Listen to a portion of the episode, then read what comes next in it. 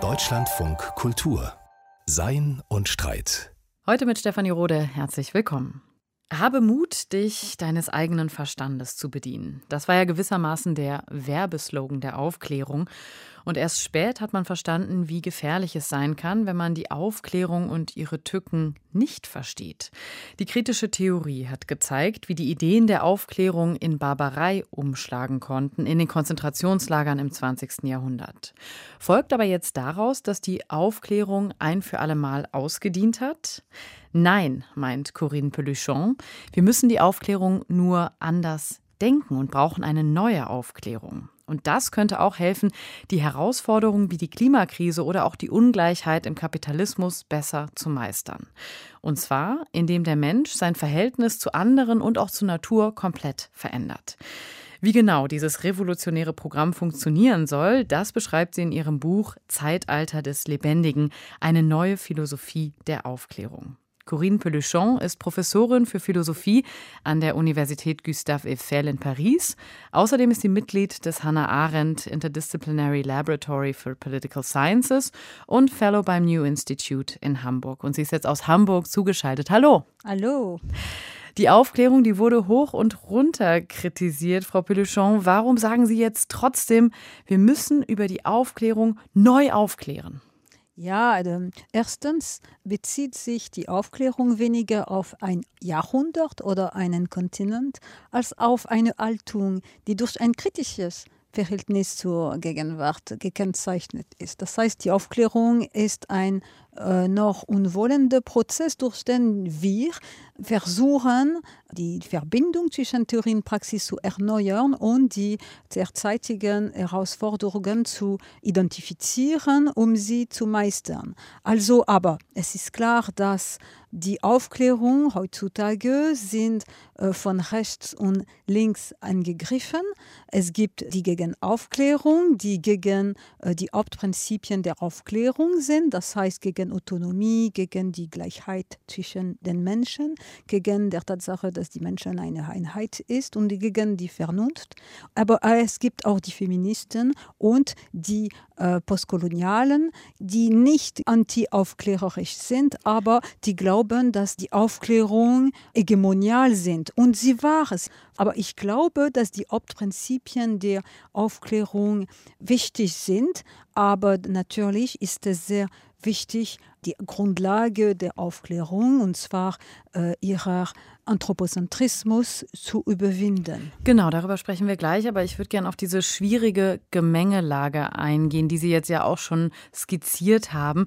Der Begriff Aufklärung, der wird ja heute im öffentlichen Diskurs ganz unterschiedlich interpretiert und in Anspruch genommen. Also selbst die unaufgeklärtesten, sagen wir rechte Extreme, ja. sehen sich selbst als Speerspitze der Aufklärung. Also aus welcher Perspektive heraus kann man überhaupt sagen, was die Aufklärung ist und will? Der, die Aufklärung heißt, dass wir unsere Zukunft in Hand nehmen können. Das heißt, dass die Zukunft ist nicht festgelegt.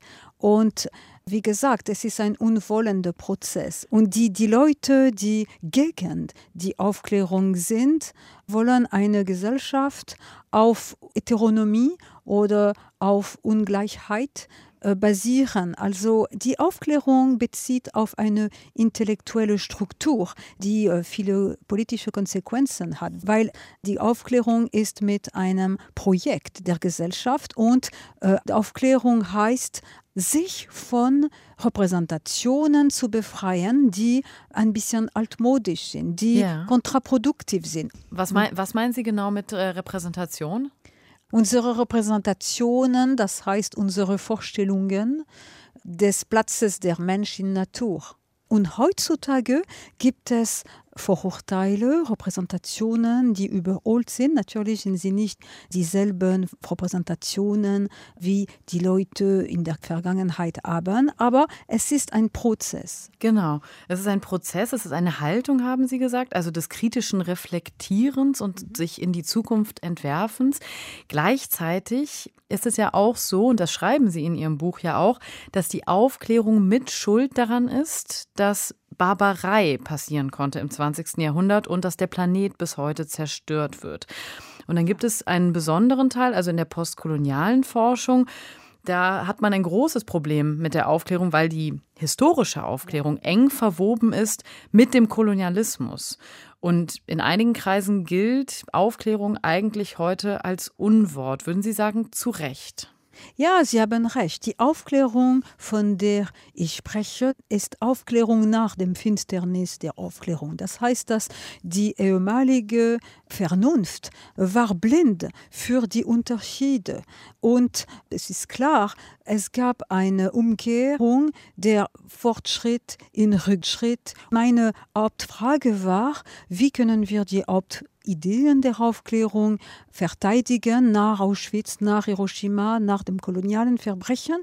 Aufklärung heute zu denken und neu zu denken, heißt, dass wir diesen Zusammenbruch der Vernunft ernst nehmen. Aber das ist nicht ein Grund, Deshalb wir jeder Ideal der äh, Emanzipation oder der Universalismus über Bord werfen sollen. Weil wenn es kein gemeinsames Projekt gibt, dann sind die äh, Leute, die die Gegenaufklärung verteidigen, stärker. Und alle die Leute, die sagen, dass die Religion, die Heteronomie im Mittelpunkt der Gesellschaft ist, dass es keine Gleichheit zwischen den Menschen, alle diese Leute, deren Ass gegen der Vernunft eine Waffe gegen jede Emanzipationsprojekt, diese Leute werden gewinnen. Also um ein Projekt der individuelle und kollektive Emanzipation zu vollziehen, ist es sehr wichtig, dass wir verstehen, was wir gemeinsam haben. Aber natürlich, das ist nicht mit dem Werkzeuge von der Vergangenheit. Ja, ich würde das gerne noch mal konkret machen, damit man das wirklich versteht, was jetzt auch gerade das Problem ist mit einem bestimmten Vernunftbegriff. Also wir haben ja, wenn wir jetzt ein Beispiel nehmen, gerade die Debatte zumindest in Deutschland über diejenigen, die sich nicht impfen lassen wollen gegen das Coronavirus. Und da gibt es dieses Argument zu sagen, in einem freiheitlichen Rechtsstaat, da darf der Mensch natürlich auch irrationale Entscheidungen treffen, die viele Leute einfach unvernünftig finden. Da gibt es aber andere, wie zum Beispiel den Präsidenten des Weltärztebundes, der sagt, wir müssen der Unvernunft eine Grenze setzen. Also sozusagen, die Leute dürfen nicht unvernünftig sein an einem gewissen Punkt und der Staat soll ihnen das vorgeben, möglicherweise auch durch eine Impfpflicht.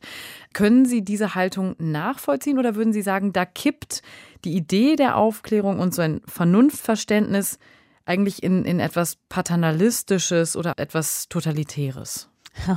Ähm, von der Aufklärung sprechen heißt von der Ideal der Emanzipation sprechen. Das heißt, dass die Bürger, die Bürgerinnen wir vertrauen auf sie, damit sie die guten Entscheidungen treffen. Also der Zwang und der Paternalismus gehen nicht an den an mit der Aufklärung. Aber natürlich, heutzutage glaube ich, dass es ein Misstrauen gibt, das so tief ist, dass es notwendig äh, die Demokratie neu zu organisieren. Ein, ein Misstrauen in welche Richtung? Also gegenüber dem Staat oder?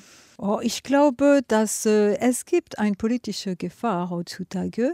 Und wie Adorno sagte, äh, der Faschismus fängt in der Psyche der Leute an. Und es gibt äh, in unseren Ländern viele Leute, die nicht mehr vertrauen auf die Vernunft oder auf die Wissenschaft und auf die Vertreter haben. Aber ich glaube, das ist nicht Fatalismus. Und es ist klar, dass wir sind mit sehr komplexen Herausforderungen konfrontiert und es ist nicht sehr einfach, die eigenen äh, Entscheidungen zu treffen. Ja, Sie sagen, es gibt Leute, die der Vernunft nicht mehr vertrauen. Gleichzeitig haben wir jetzt an diesem Beispiel ja zumindest skizziert, dass es auch so einen Moment gibt, wo man zu sehr auf die Vernunft setzt oder die Vernunft in etwas kippt, in die instrumentelle Vernunft sozusagen. Und diese Beobachtung, die ist ja schon relativ alt. Also die, die kritische Theorie, vor allen Dingen Adorno haben Sie gerade ja schon genannt und auch Horkheimer, die haben das ja beide sehr deutlich gemacht, dass dieser instrumentelle Rationalismus, wie es heißt, umschlagen kann in Barbarei. Gleichzeitig sehen wir in der Philosophie auch einen anderen Strang, eine Anknüpfung an die Philosophie der Aufklärung, zum Beispiel mit Jürgen Habermas. Warum reicht Ihnen beides nicht? Weil es ist ja sehr viel nachgedacht worden über die Aufklärung und ihre Probleme. Ja, für mich gibt es eine doppelte Amputation der Vernunft. Der instrumentelle Rationalismus, von dem Sie gesprochen haben, aber für mich gibt es eine ursprünglichere Amputation der Vernunft, die mit der radikalen Trennung von Natur und Kultur, von Mensch und Tier verbunden ist. Und ich glaube, dass diese Art und Weise unsere fleischliche, irdische, körperliche, sterbliche Fassung zu leugnen. Für mich, dieser Dualismus zwischen Natur und Kultur führt zu einem falschen und gewaltigen Humanismus und es ist das Laster unserer Zivilisation, das die neue Aufklärung ausrotten will. Und für mich, wie gesagt, die neue Aufklärung heißt, dass wir die Selbstkritik der Aufklärung üben. Und ich glaube, dass der Leitfaden äh, besteht in die Versöhnung zwischen dem Menschen und den anderen Lebewesen. Und deshalb hat die Tierfrage eine so strategische Dimension. Sie haben das gerade ein bisschen auch ausgeführt, das, was man in der Philosophie den Dualismus nennt, also die Trennung von Natur und Kultur, von Mensch und Tier möglicherweise auch, wo der Mensch höher gestellt ist als das Tier. Das ist ja so eine Hierarchie, die kommt aus dem frühen Humanismus. Den haben Sie auch gerade ja kritisiert. Und der Denker Claude Lévi-Strauss, der hat darauf hingewiesen, dass das Problem eben ist, dass der Humanismus den Mensch eigentlich von seiner Natur abgeschnitten hat. Also verdrängt hat, dass der Mensch ein lebendiges, lebendes Wesen ist. Sie fordern jetzt in Ihrem Buch einen neuen Humanismus. Und ich frage mich, warum machen Sie das, statt diese Konzepte, die sich auf den Menschen konzentrieren und fokussieren, nicht ganz zu verwerfen? Also warum geht es dann doch wieder um Humanismus und den Menschen? Ja, das ist eine sehr, sehr gute Frage.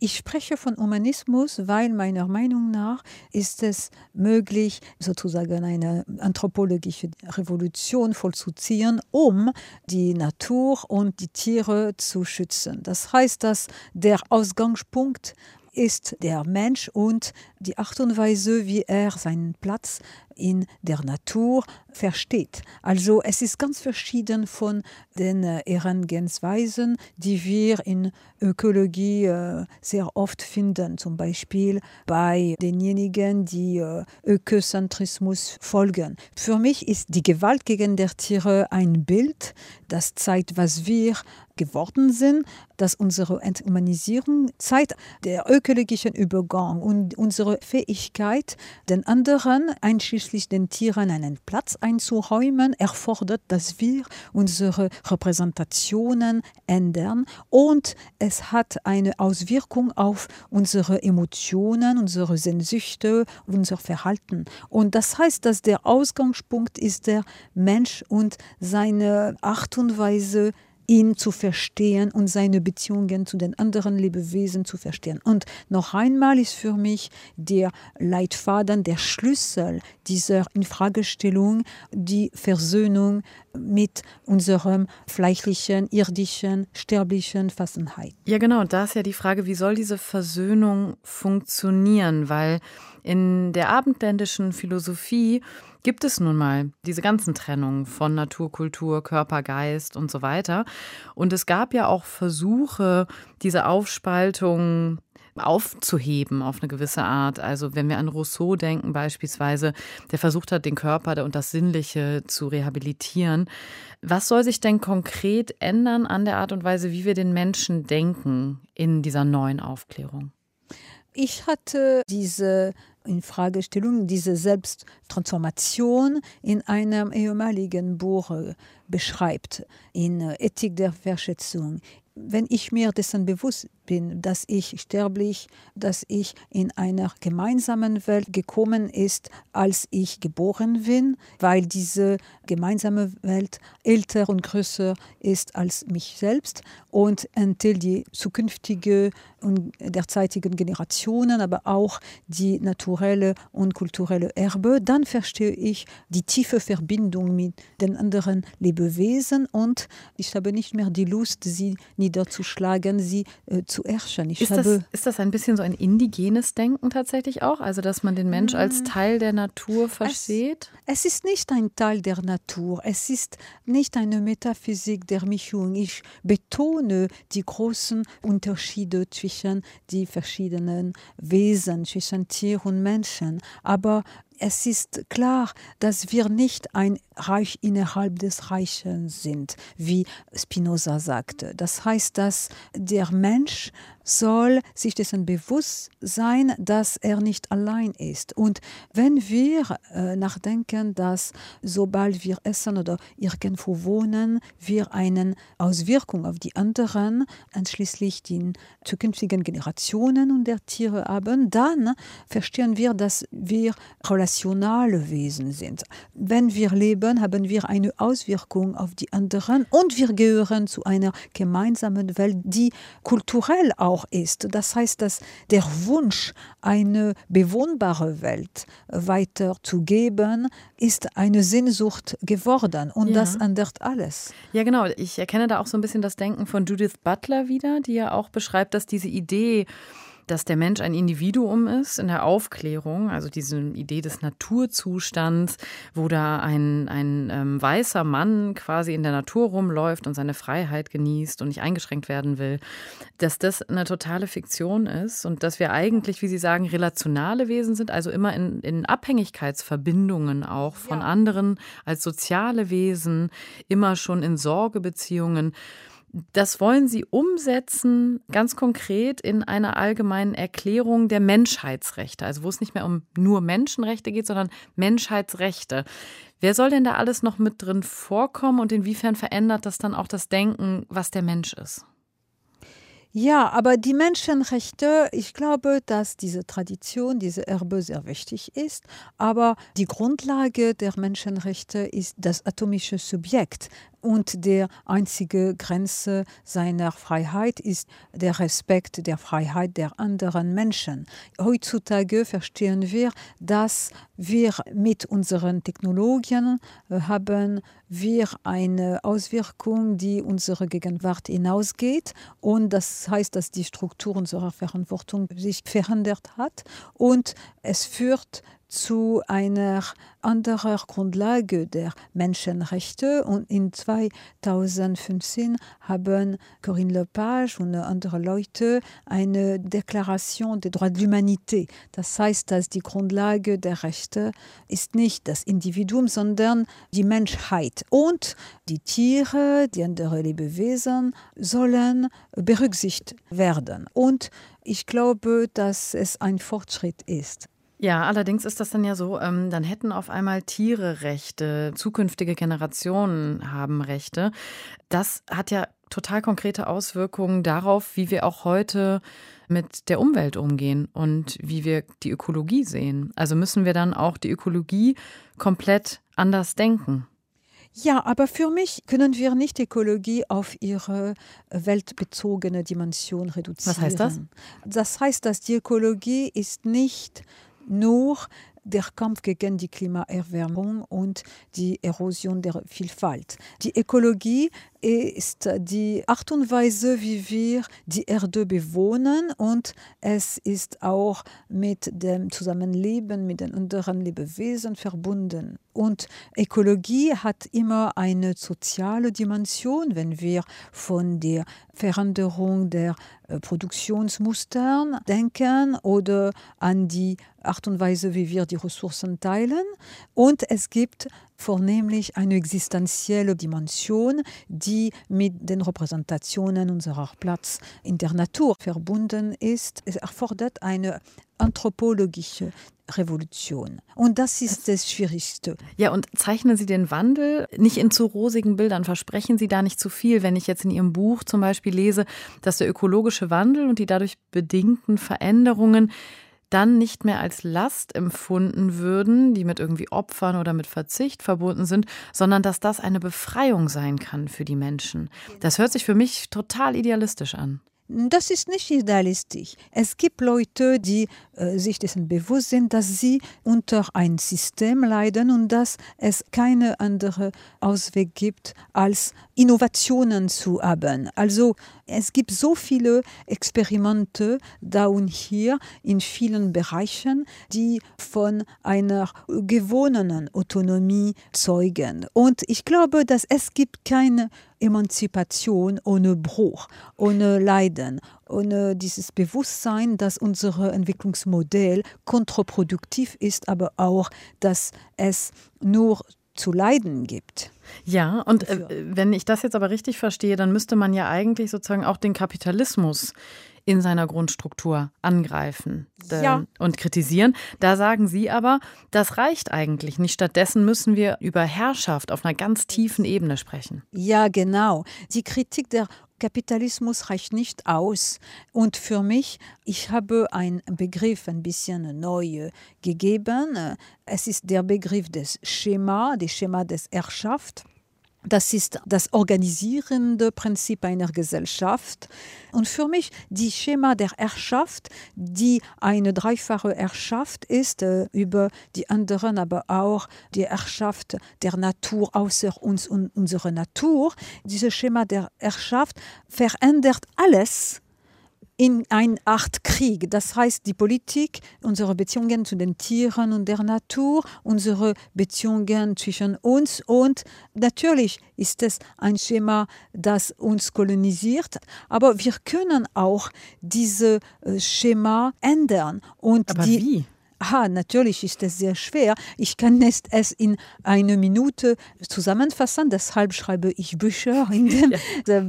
Ich kann es beschreiben nach und nach, aber ich glaube, dass es ist eine Art und Weise, ein Narrativ vorzuschlagen aber natürlich gibt es keine emanzipierende Führer, keine. Ja, ja, klar. Äh, aber wenn ich das richtig verstehe, also Sie wollen sozusagen diese ganz grundlegende Herrschaft über uns selbst, über andere, über Tiere, ja. da wollen Sie rangehen und ein neues Narrativ finden. Jetzt ist natürlich die Frage, von wem sollen diese Veränderungen ausgehen? Also Sie schreiben in Ihrem Buch, dass eben nur selten die ganz tiefgreifenden Umwälzungen von Menschen ausgehen, die in Machtpositionen sind. Also im Staat, in Gewerkschaften, in Unternehmen und so weiter. Und Sie schreiben auch, dass das meistens nicht von Intellektuellen ausgeht, die auf eine gewisse Weise etabliert sind. Was man allerdings bestreiten kann, würde ich sagen. Aber dann lassen Sie uns gucken, was schwebt Ihnen am Ende vor? Eine Revolution, die von wem kommt? Woher soll die kommen? Nein, nein, nein es ist keine Revolution im äh, dem Sinne, wir normalerweise die Revolution verstehen. Weil die Revolution fast immer die Herrschaft wieder weiterführen. Ich spreche von einer anthropologischen Revolution, das heißt, dass eine Infragestellung von vielen Repräsentationen, mit denen wir erzogen waren. Zum Beispiel, wir alle sind in einer Welt geboren, in der wir die Tiere als bloße Dinge für unsere Hände. Und Aber das heißt, Sie wollen, Entschuldigung, das heißt, Sie wollen einen radikalen Wandel, der äh, keine Revolution ist, aber von wem genau ausgeht? Also von jeder. Von jedem, okay. Also ja, von jedem, mhm. von jedem, aber auch natürlich, es gibt Motoren der sozialen Veränderungen. Und es ist klar, dass es aktiven Minoritäten gibt. Zum Beispiel die Veganer oder Veganerinnen sind aktive Minderheiten, die die Linien bewegen, weil sie gegen die Gewohnheiten sind und ich denke, dass es Vorbote sind für ein neues Zeitalter, das ich das Zeitalter des Lebendigen nenne. Und diese Vorbote sind die Sorge von vielen Leuten, besonders von den jungen Leuten, die Sorge um die Tiere, die Sorge um Ökologie, aber auch der Wunsch von vielen Leuten, anders zu leben, weil dieses Entwicklungsmodell ist nicht nur kontraproduktiv, was die Wirtschaft, was die Umwelt angeht, aber es gibt nicht viele Leute, die sehr glücklich sind. Und ich glaube, dass wir alle bewusst und unbewusst wissen, dass es nicht möglich, so weiter zu leben. Und wenn wir sind dessen bewusst, dass wir jeder Tag ein so unerträgliches Leid den Tieren zufüge, ist es ein Albtraum. Wir können nicht das akzeptieren. Die neue Aufklärung, die ich vorschlage, ist eine Aufklärung, die der Sinn der Tragödie hat für die mörderische Vergangenheit. Aber es ist auch eine Art und Weise, unsere Zukunft in die anzunehmen. Und ich glaube, dass es ist höchste Zeit, etwas ja. vorzuschlagen. Die Philosophen sollen nicht wie Guru sprechen. Jeder hat seine eigene Arbeit zu machen. Aber es könnte Hoffnung geben, zu sagen, dass wir sind für unsere Lage verantwortlich, ja. aber wir können auch das Schema der Herrschaft ausroten, um ja. etwas Neues zusammen zu schaffen. Soweit das leidenschaftliche Plädoyer der französischen Philosophin Corinne Peluchon. Ich danke Ihnen sehr. Dankeschön. Und wer tiefer einsteigen möchte in die Materie, das Buch von Corinne Peluchon heißt Das Zeitalter des Lebendigen, eine neue Philosophie der Aufklärung und ist erschienen im WBG Academic Verlag. Manche Bücher hallen ja noch nach, auch lange nachdem man sie wieder zugeschlagen hat. Ecotopia von Ernest Kallenbach ist so ein Buch. 1975 ist es erschienen und thematisierte den amerikanischen Kapitalismus und den Wunsch nach einer naturverbundeneren Lebensform in einem neuen Land. Im Verlag Heyday ist nun eine neue Ausgabe von Ökotopia erschienen. Und was kann das Buch heute sagen angesichts der Klimakrise? Das hat sich Arndt Peltner angeschaut. Ich wuchs als Country Boy in der Mitte Pennsylvanias auf und zog als Student nach Chicago und lebte dort in einem der schrecklichsten Slums der westlichen Hemisphäre. In einem Interview für eine nie realisierte Fernsehsendung beschrieb Ernest Kallenbach im April 1982 die Beweggründe dafür, seinen ökologischen Utopieroman Ökotopia zu verfassen, der 1975 erschienen war. Ich habe also beide Seiten kennengelernt, die landwirtschaftliche Vergangenheit Vergangenheit unseres Landes und die schreckliche industrielle Gegenwart. Und das hat sich wohl irgendwie in meinem Gehirn festgesetzt, dass wir diese beiden Seiten in neuer Form zusammenbringen müssen aber eben im Kontext einer hochtechnologisierten und städtischen Gesellschaft. Was Ökotopia wirklich ist, ist der Versuch, dieses Stadt-Land-Problem zu lösen, um ökologisch sensibel leben zu können. Kallenbach erzählt die Geschichte des Reporters William Weston, der im fiktiven Jahr 1999 als erster US-amerikanischer Journalist in die abgespaltene Nation Ecotopia reisen darf. Seine Notizen und Artikel bilden den Roman. Weston berichtet von einer umweltschonenden Energiewirtschaft, einem nachhaltigen Bauwesen, einer Abkehr von der Wegwerfgesellschaft. Aber auch von einer Gemeinschaft, die nicht technologiefeindlich ist, vielmehr die sozialen, ökologischen und gesellschaftlichen Folgen der Technologie voranstellt. Anfangs erscheint der Bericht distanziert. Kritisch betrachtet Weston Ökotopia. Doch im Laufe des Buches spürt man seine Faszination für dieses neue Leben in Harmonie. Für Steve Wasserman, den Herausgeber des Heyday Verlags, bei dem nun The Complete Ecotopia erschienen ist, das auch den Nachfolgeband Ecotopia Rising aus dem Jahr 1981 umfasst, war Ecotopia vor allem ein Bild seiner Entstehungszeit. All of that concern over All diese Sorgen der nuklearen Bedrohung, die Spannungen des Kalten Krieges, das wachsende Bewusstsein der zahlreichen Bewegungen der 1960er Jahre für die Gefahr einer ökologischen Katastrophe, all das entfachte die Fantasie von Ernest Callenbeck. All of that combined to inflame the imagination of one Ernest Kallenbach. Steve Wasserman wuchs in Berkeley auf, war als Schüler beim Aufbau des People's Park und bei den Protesten gegen den folgenden Militäraufmarsch in Berkeley dabei. Schon als 20-Jähriger las er zum ersten Mal Ökotopia. Autor Kallenbach war ein Freund seiner Eltern. Kallenbach, let's be honest, is not a great writer. Seien wir mal ehrlich. Callenberg war kein guter Schriftsteller. Es ist mehr ein philosophisches als ein literarisches Buch. Dennoch, seine Zukunftsvision ist fesselnd und sie stützt sich auf eine ganze Reihe von Betrachtungen, die damals besorgniserregend waren und es heute noch immer sind. Ernest Kallenbach fand 1975 keinen Verlag für sein Buch, deshalb brachte er es anfangs eigenhändig heraus.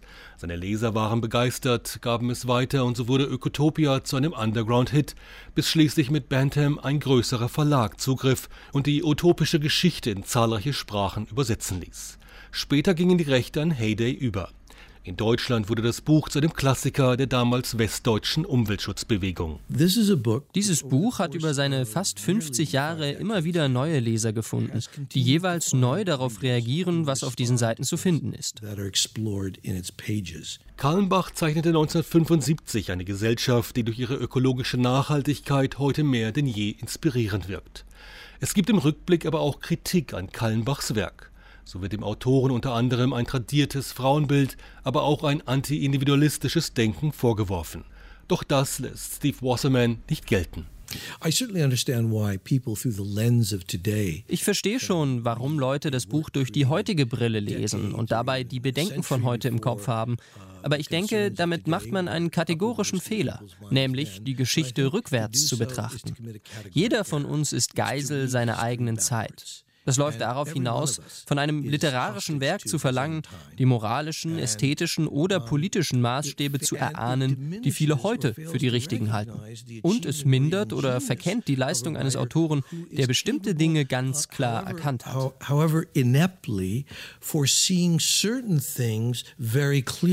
Die Vision einer nachhaltigen Zukunftsgesellschaft jedenfalls hat über die Jahrzehnte seine Anziehung und auch seine Aktualität nicht verloren. Die Ökologisierung unserer Gesellschaft ist notwendiger denn je geworden. Dennoch, ein Leben dort, in diesem Fantasiestaat am Pazifik, kann sich Steve Wasserman nicht vorstellen. das ist eine gute Frage. Aber nein, ich möchte nicht in Ökotopia leben, denn ich mag Städte zu sehr und ich will auch nicht in kollektiver Harmonie mit all den Leuten leben, die dasselbe denken. People who think the same. Arndt Peltner war das über die Neuauflage des Buches Ökotopia, eine inspirierende Vision einer nachhaltigen Gesellschaft. Statt Brot und Spiele gab Elon Musk dem Volk in der vergangenen Woche Aktien und Spiele. Der reichste Mensch der Welt hat auf Twitter darüber abstimmen lassen, ob er 10 Prozent seiner Tesla-Aktien verkaufen soll. Das hat er dann getan, und zwar im Wert von mehreren Milliarden Dollar. Mit diesen Einnahmen will er zumindest teilweise Steuern bezahlen. Und er selbst hat angespielt auf die Debatte über steuervermeidende Superreiche. Allerdings wirft diese Inszenierung viele Fragen auf, nicht nur, weil der Verkauf offenbar schon seit Monaten feststand, meint Pauline Pieper in ihrem Wochenkommentar. Der reichste Mensch der Welt hat 63 Millionen Follower auf Twitter. Diesen wurde am vergangenen Wochenende eine weitreichende Verantwortung auferlegt. Sie konnten darüber abstimmen, ob der Tesla-Gründer Elon Musk 10 Prozent seiner Aktien im Wert von rund 20 Milliarden US-Dollar verkauft. Nur auf diesem Wege, so betonte Musk, könne er bei gegenwärtiger Gesetzeslage überhaupt Steuern zahlen. Nach 24 Stunden stand das Ergebnis des virtuellen Urnengangs fest. Knapp 58 Prozent stimmten mit Ja. Und Musk hat inzwischen tatsächlich einige seiner Aktien verkauft. Auf den ersten Blick scheint diese Aktion begrüßenswert.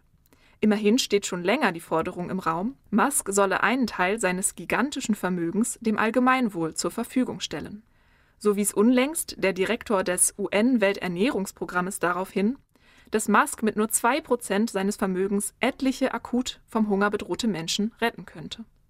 Mutet es nicht zudem sehr demokratisch an, wenn Millionen von Followern bei so einer milliardenschweren Entscheidung mitbestimmen dürfen? Auch dass für Musk eine Steuerzahlung und nicht etwa eine Spende Mittel der Wahl ist, spricht für eine demokratische Gesinnung. Über Steuergelder verfügen schließlich gewählte Parlamente und Regierungen, während Spenderinnen und Spender die von ihnen Begünstigten nach selbstgesetzten Maßstäben auswählen. Aber abgesehen davon, ob, wie vergangene Woche diskutiert wurde, Musk den Aktienverkauf nicht sowieso schon geplant hatte. Was sich hier als Akt demokratischer Mitgestaltung geriert, entpuppt sich in Wirklichkeit als gönnerhafte Wohltätigkeit. Und die ist undemokratisch. Denn Musk setzt die Bedingungen seiner Steuerzahlung selbst. Er bestimmt, wann er wie viele Aktien verkauft und damit auch die Höhe seiner Steuern. Sich diese Entscheidung von den eigenen Followern absegnen zu lassen, erzeugt nur eine Illusion von Mitbestimmung. Tatsächlich wird die Steuerzahlung durch dieses Twitter-Experiment zur Charity-Veranstaltung. Was von solchen Wohltätigkeitsgesten zu halten ist, wusste schon der Pädagoge Pestalozzi scharfzüngig auszudrücken. Wohltätigkeit ist das Ersaufen des Rechts im Mistloch der Gnade. Wer von der Gnade wohltätiger Geldgeber abhängig ist, dessen Rechte ersaufen, etwa im Mittelmeer. So ertrinkt auf der Flucht nach Europa, wer nicht von spendenfinanzierten Hilfsorganisationen gerettet wird. Natürlich ist es gut, dass zahlreiche Spenden die Rettungsmission überhaupt ermöglichen. Aber es ist eben zugleich ein Skandal, dass hier keine staatlichen Akteure Hilfe leisten. Auch im Fall Elon Musk lässt sich fragen, sollte die gesellschaftliche Umverteilung von Reichtum der gnädigen Entscheidung eines reichen Mannes unterliegen? Oder sollte nicht vielmehr eine gerechte Steuergesetzgebung Abgaben in angemessener Höhe für alle verpflichtend machen? Welches Gewicht das Twitter-Votum für den Verkauf der Aktien wirklich hat, ist ungewiss. Entscheidungen über Steuerzahlungen gehören jedenfalls nicht ins Mistloch der Gnade, denn Steuern sind keine Almosen. Wer das Recht vor dem Ersaufen bewahren will, findet vielleicht in einer Vermögenssteuer einen Rettungsanker. Nicht zuletzt das hat dieses Twitter-Theater allemal deutlich gemacht. Die Entscheidung, wie Reichtum umverteilt wird, sollte also nicht an einem Mann und seiner Gnade hängen, sondern sollte gesamtgesellschaftlich und demokratisch entschieden werden, so Pauline Pieper in ihrem Kommentar. Und das war Sein und Streit für heute. Ich bin Stefanie Rode. Machen Sie es gut.